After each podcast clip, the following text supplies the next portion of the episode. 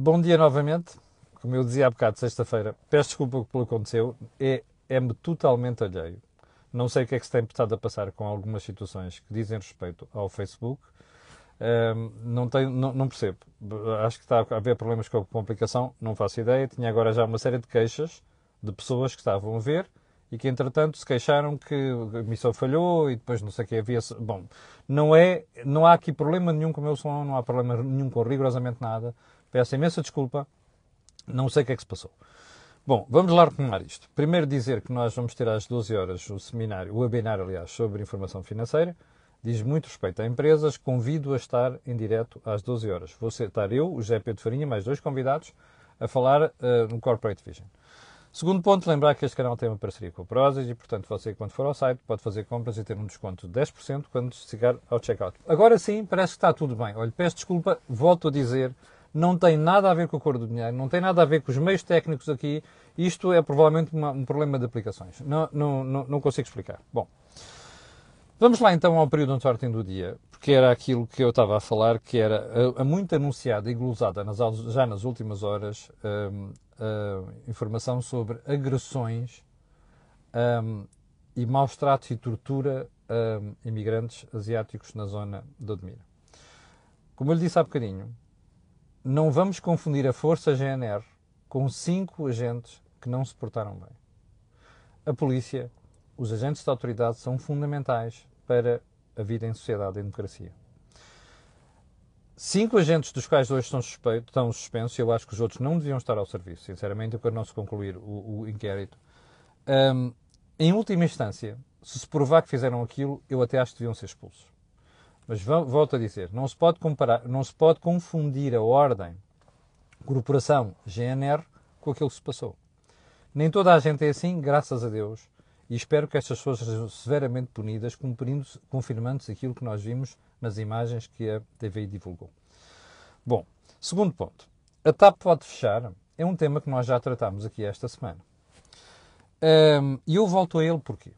Primeiro, ontem, como expliquei há bocadinho, o ministro Pedro Nuno Santos manifestou-me desagrado, aliás, profundo desagrado, pela análise que eu fiz da história da CP, mas também da TAP. Um, e não me interessa aqui os termos em que a sua desagrado foi, foi manifestado, mas manifestou esse desagrado. Fica registado aqui, eu quero dar conta disto, porque eu falei nisto no artigo no Jornal de Negócios e também aqui na, na Cor do Dinheiro, no canal A Cor do Dinheiro, uh, mas eu mantenho tudo o que disse. Portanto, não estou nada preocupado com o ministro Pedro Nuno Santos, se gostou ou não gostou, os ministros não têm de gostar. Os analistas são feitos para analisar. E são feitos para analisar de forma independente. Não gostam? Azar. Não vão para ministros. Quando a gente vai para ministro, está exposto àquilo que são as consequências dessa mesma função. O que é que se passa com a TAP? Há duas coisas. Porque houve um espectador, aliás, vários espectadores perguntaram nos últimos dias assim: você não acha que ele está aqui a preparar o país para alguma coisa mais cheia? Não sei. Pode ser. Mas há uma coisa que eu sei. Pedro Nuno Santos está muito agastado com este processo porque ele é um tipo que abre a boca e depois tem o coração ao pé das mãos e muitas vezes diz disparates à conta disso.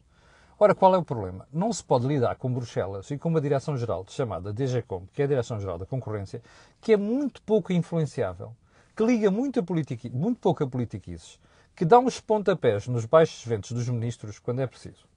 Não se pode lidar com uma comissão assim da maneira como Pedro Nuno Santos lidou. Pedro Nuno Santos quis ser voluntarioso, dar uma daquela de populista e tal, e não sei quantos. Ele tem aquele complexo de nós não podemos amochar, e não sei, confunde amochar com se nós estamos a, temos a lei pela frente, temos de a cumprir. Quando um país, quando nós temos uma união e há empresas a concorrerem umas com as outras, se eu dou um apoio a estas, estou a prejudicar as outras. Isto é da lei, é dos tratados, e portanto tem que ser analisado com razão, com cabeça e não com o pontapé, não com os pés. Percebe? É aquilo que Pedro Nuno Santos faz. E ele fez isto no caso da TAP. Eu estou convencido que o processo da TAP teria sido diferente no número de despedimentos, eh, provavelmente nos slots e outras coisas, se as coisas tivessem sido conduzidas de maneira diferente. Mas não foram. Quando você põe a política acima daquilo ao processo racional, a coisa corre mal. E foi isso que sucedeu com a TAP, e foi isso que sucedeu com o Pedro Nuno Santos. Pode fechar, claro que pode fechar. Aliás, eu já lhe disse aqui várias vezes, a minha opinião é que devia fechar e criar, criar outra, outra empresa. Mas enfim. A verdade é que, de facto, a TAP vai ficar uma TAPzinha, muito TAPzinha. Mas, mas aguardemos. Bom, as borradas do processo rendeiro. Ontem basta estar iminente a, a, decisão do tribunal sobre o que é que lhe vai acontecer e não sei das quantas, mas ontem estava a ver uma coisa, o observador, que diz que hum, a Procuradoria-Geral da República enviou para, para a África do Sul um processo com informação desatualizada. E diz mais ou menos isto. A PGR sabia desde outubro que a pena de prisão do ex-líder do BPP era definitiva. Apesar disso, a PGR pediu à África do Sul que executasse o mandato provisório. Bom, isto não diz bem da justiça portuguesa. E não diz bem porque isto é uma forma muito hum, leviana, ligeira de tratar as coisas. Se isso se confirmar, obviamente, não é? Porque nós estamos a tratar com um processo mediático, estamos a tratar com um processo que tem uma dimensão pública, um impacto na opinião pública muito grande. E, portanto, aqui, se há coisa que deve haver, é profissionalismo. Ora, parece que esse profissionalismo não foi o aspecto mais acautelado, desculpe lá, deixe-me lá ver se está tudo bem com o som, está. Um, o processo não foi a coisa mais acautelada em todo este processo. E, portanto, isto não fica bem. Bom, um, aliás, isto segue-se a uma outra informação comentada por um jurista sul-africano, Andrés Thomas Hausen, salvo ver a CNN 24, a CNN 24, TV 24, ou CNN, se quiser, a dizer que um, o, o, os tribunais sul-africanos nem sequer tinham um processo, os processos decididos em Portugal. Ora, isto não diz bem, mas não diz nada bem dos, das autoridades judiciárias portuguesas. Mas também não estamos surpreendidos com isto. Bom, último ponto desta conversa, aliás, o penúltimo ponto desta conversa, um, só um pormenor. Há 182 idosos em Portugal por cada 100 jovens. Ouviu bem?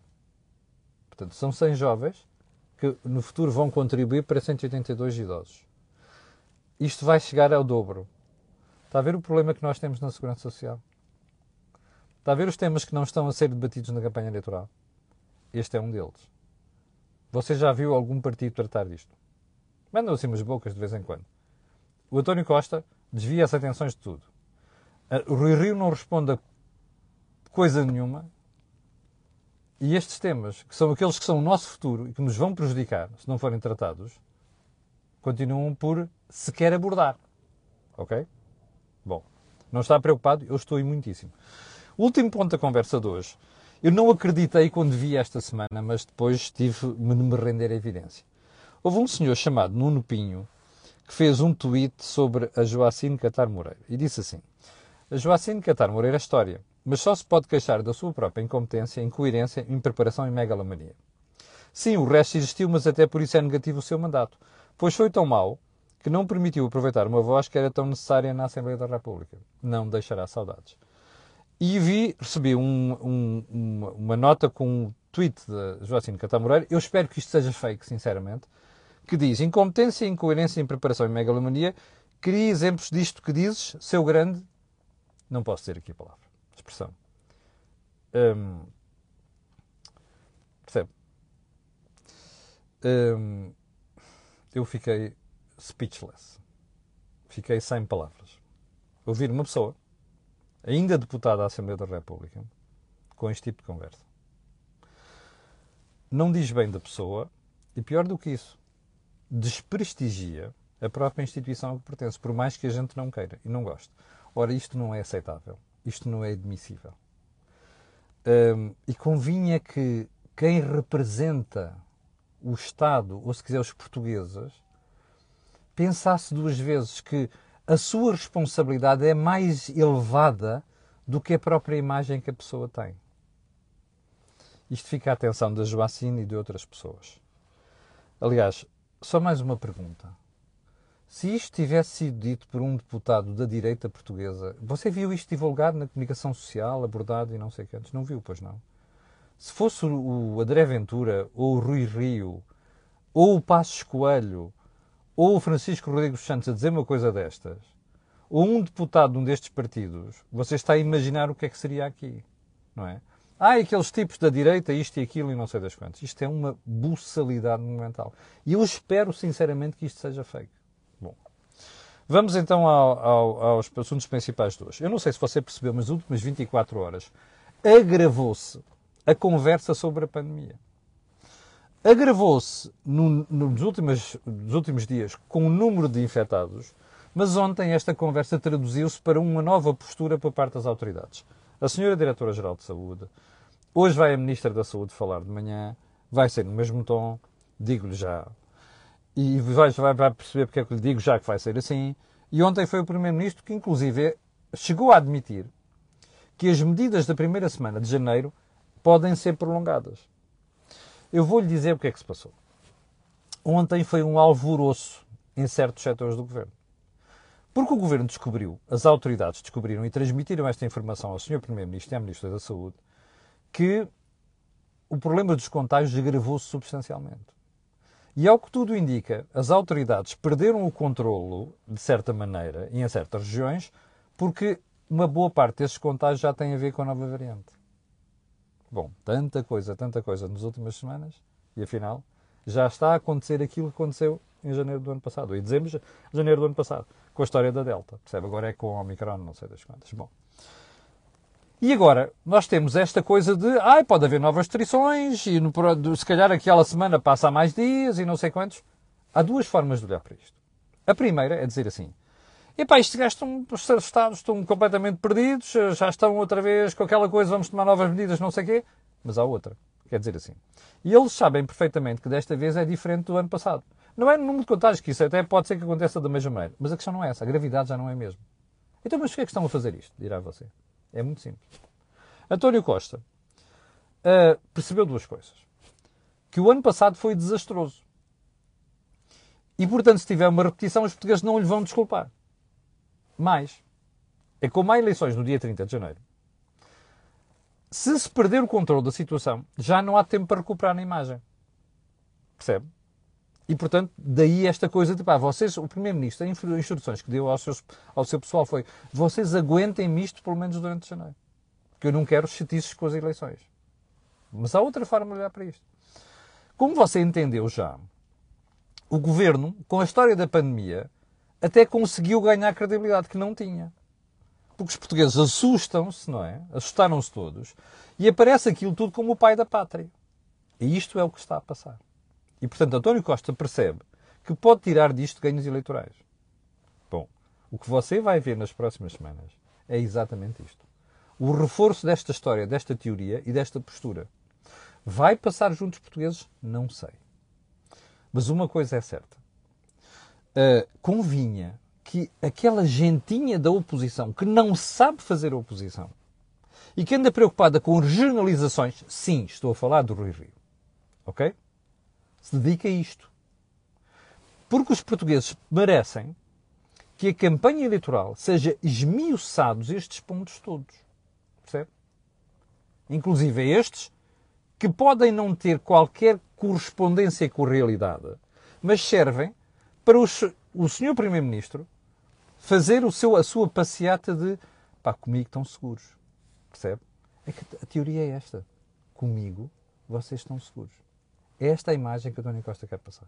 Bom, vamos lá então ao assunto principal. Que eu era para comentar ontem, nós tínhamos tanta coisa para falar sobre a história dos comboios que não dava. Nós chegamos a saber ontem, antes de ontem, aliás, que pelo Tribunal, pela boca do Tribunal de Contas, que um quarto da despesa das medidas com Covid-19 ficaram por executar, gastar. Não sou eu que digo, não são os analistas, é o Tribunal de Contas. Primeiro, olha, palmas para o Tribunal de Contas. É preciso ter coragem para dizer estas coisas. O Tribunal de Contas está a fazer um trabalho excelente em prol da democracia.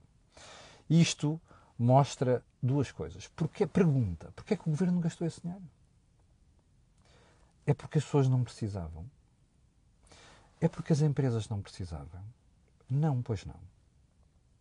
Repare, nós temos queixas todos os dias de que as pessoas, famílias, e ainda há pouco tempo queriam pôr aquela de os dois pais alternadamente não receberiam agora subsídio. As empresas, nós temos queixas todos os dias. Quando nós comparamos o pacote de ajudas português com o pacote de ajudas de outros países, chegamos a uma única conclusão. O dinheiro que injetaram na economia foi muito inferior. Moral da história. Isto não acontece por acaso. Isto é deliberado. Isto é propaganda. Anunciam programas todos os dias. Olha, quer ver um? Ainda, ainda agora conhecemos esta história do Tribunal de Contas e vem aqui, está aqui no ECO, aprovado novo apoio à contratação de desempregados e jovens. Eu vou convidar Vossas Excelências daqui a uns meses a olhar para este programa. Não vai ser totalmente executado, como os outros não foram. Percebe? E porquê é que isto acontece? Porque o país está na penúria financeira. Ao contrário do que lhe diz o Primeiro-Ministro, ao contrário do que dizia o outro mentiroso que agora está no Banco de Portugal, que é Ministro das Finanças, e ao contrário do que diz o atual Ministro das Finanças, também está a mentir. Portugal está na penúria financeira. Não tem dinheiro para tudo. E, portanto, inventam estes programas por uma questão de propaganda. Vão divulgando que fazem isto, fazem aquilo, depois já vem outro, já acabou esta linha de crédito, agora vem outra, não sei quantos. E o dinheiro fica por gastar. É intencional, percebe? Você anda nisto há seis anos. Há seis anos que você anda a levar com estas mentiras. E com esta propaganda. Está a perceber? Portanto, esteja atento. 30 de janeiro. Está à porta. Esteja atento. Bom. Segundo o assunto principal de hoje. Também era para ter falado nos dias passados, não falei. Há dias, a Comissão Europeia produziu um relatório em que analisava cenários extremos de risco. Bom, imagine que há uma nova pandemia e que a situação fica fora do controle. Imagine que há uma alteração fundamental dos mercados, o que é que acontece? Ui. Sabe quem é que está ali na primeira linha de fogo? Prontinho para levar com os canhões? Portugal. Sabe porquê? é mais do que óbvio. Andamos nisto há seis anos. Porque temos uma dívida pública muito elevada. Bom, o tema parece que a comunicação social passou ao lado disto. Por acaso, o Jornal Negócios, o meu jornal, trouxe um artigo muito bom sobre isto, que foi publicado, salvo ver, na segunda-feira. Isto, a Comissão Europeia analisa várias coisas. A situação dos bancos e a situação do soberano, que é a República. E a conclusão é que chega, faz aqui vários cenários.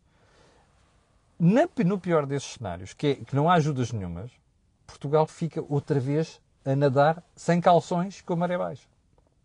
Que é a figura talvez mais uh, simpática que se pode dar. O que é que isto quer dizer? Que se houver um problema qualquer e a União Europeia não reagir, se não houver emissão de dívida conjunta, não houver ajudas, não sei das quantas, nós podemos ter um impacto de 4,5% na nossa economia, de PIB. Mas a banca vai por ali fora. E nós, se calhar, precisamos de um novo programa de ajustamento. Você dirá, está bem, agora mudou, como você próprio explica, o BCE já tem outra política, mas isto não é eterno. Nem pode ser eterno. Até porque o problema não, não, é, não somos nós. A União Europeia está aterrada e outros países com a Itália, que é o grande problema, e cada vez mais a Espanha. Ora, nós temos a sorte para já de ir a coberto da manta que protege estes países. Isto não vai durar sempre. Ainda ontem tivemos um cheirinho disto em, em Frankfurt, porque ontem. Ah, só um pormenor.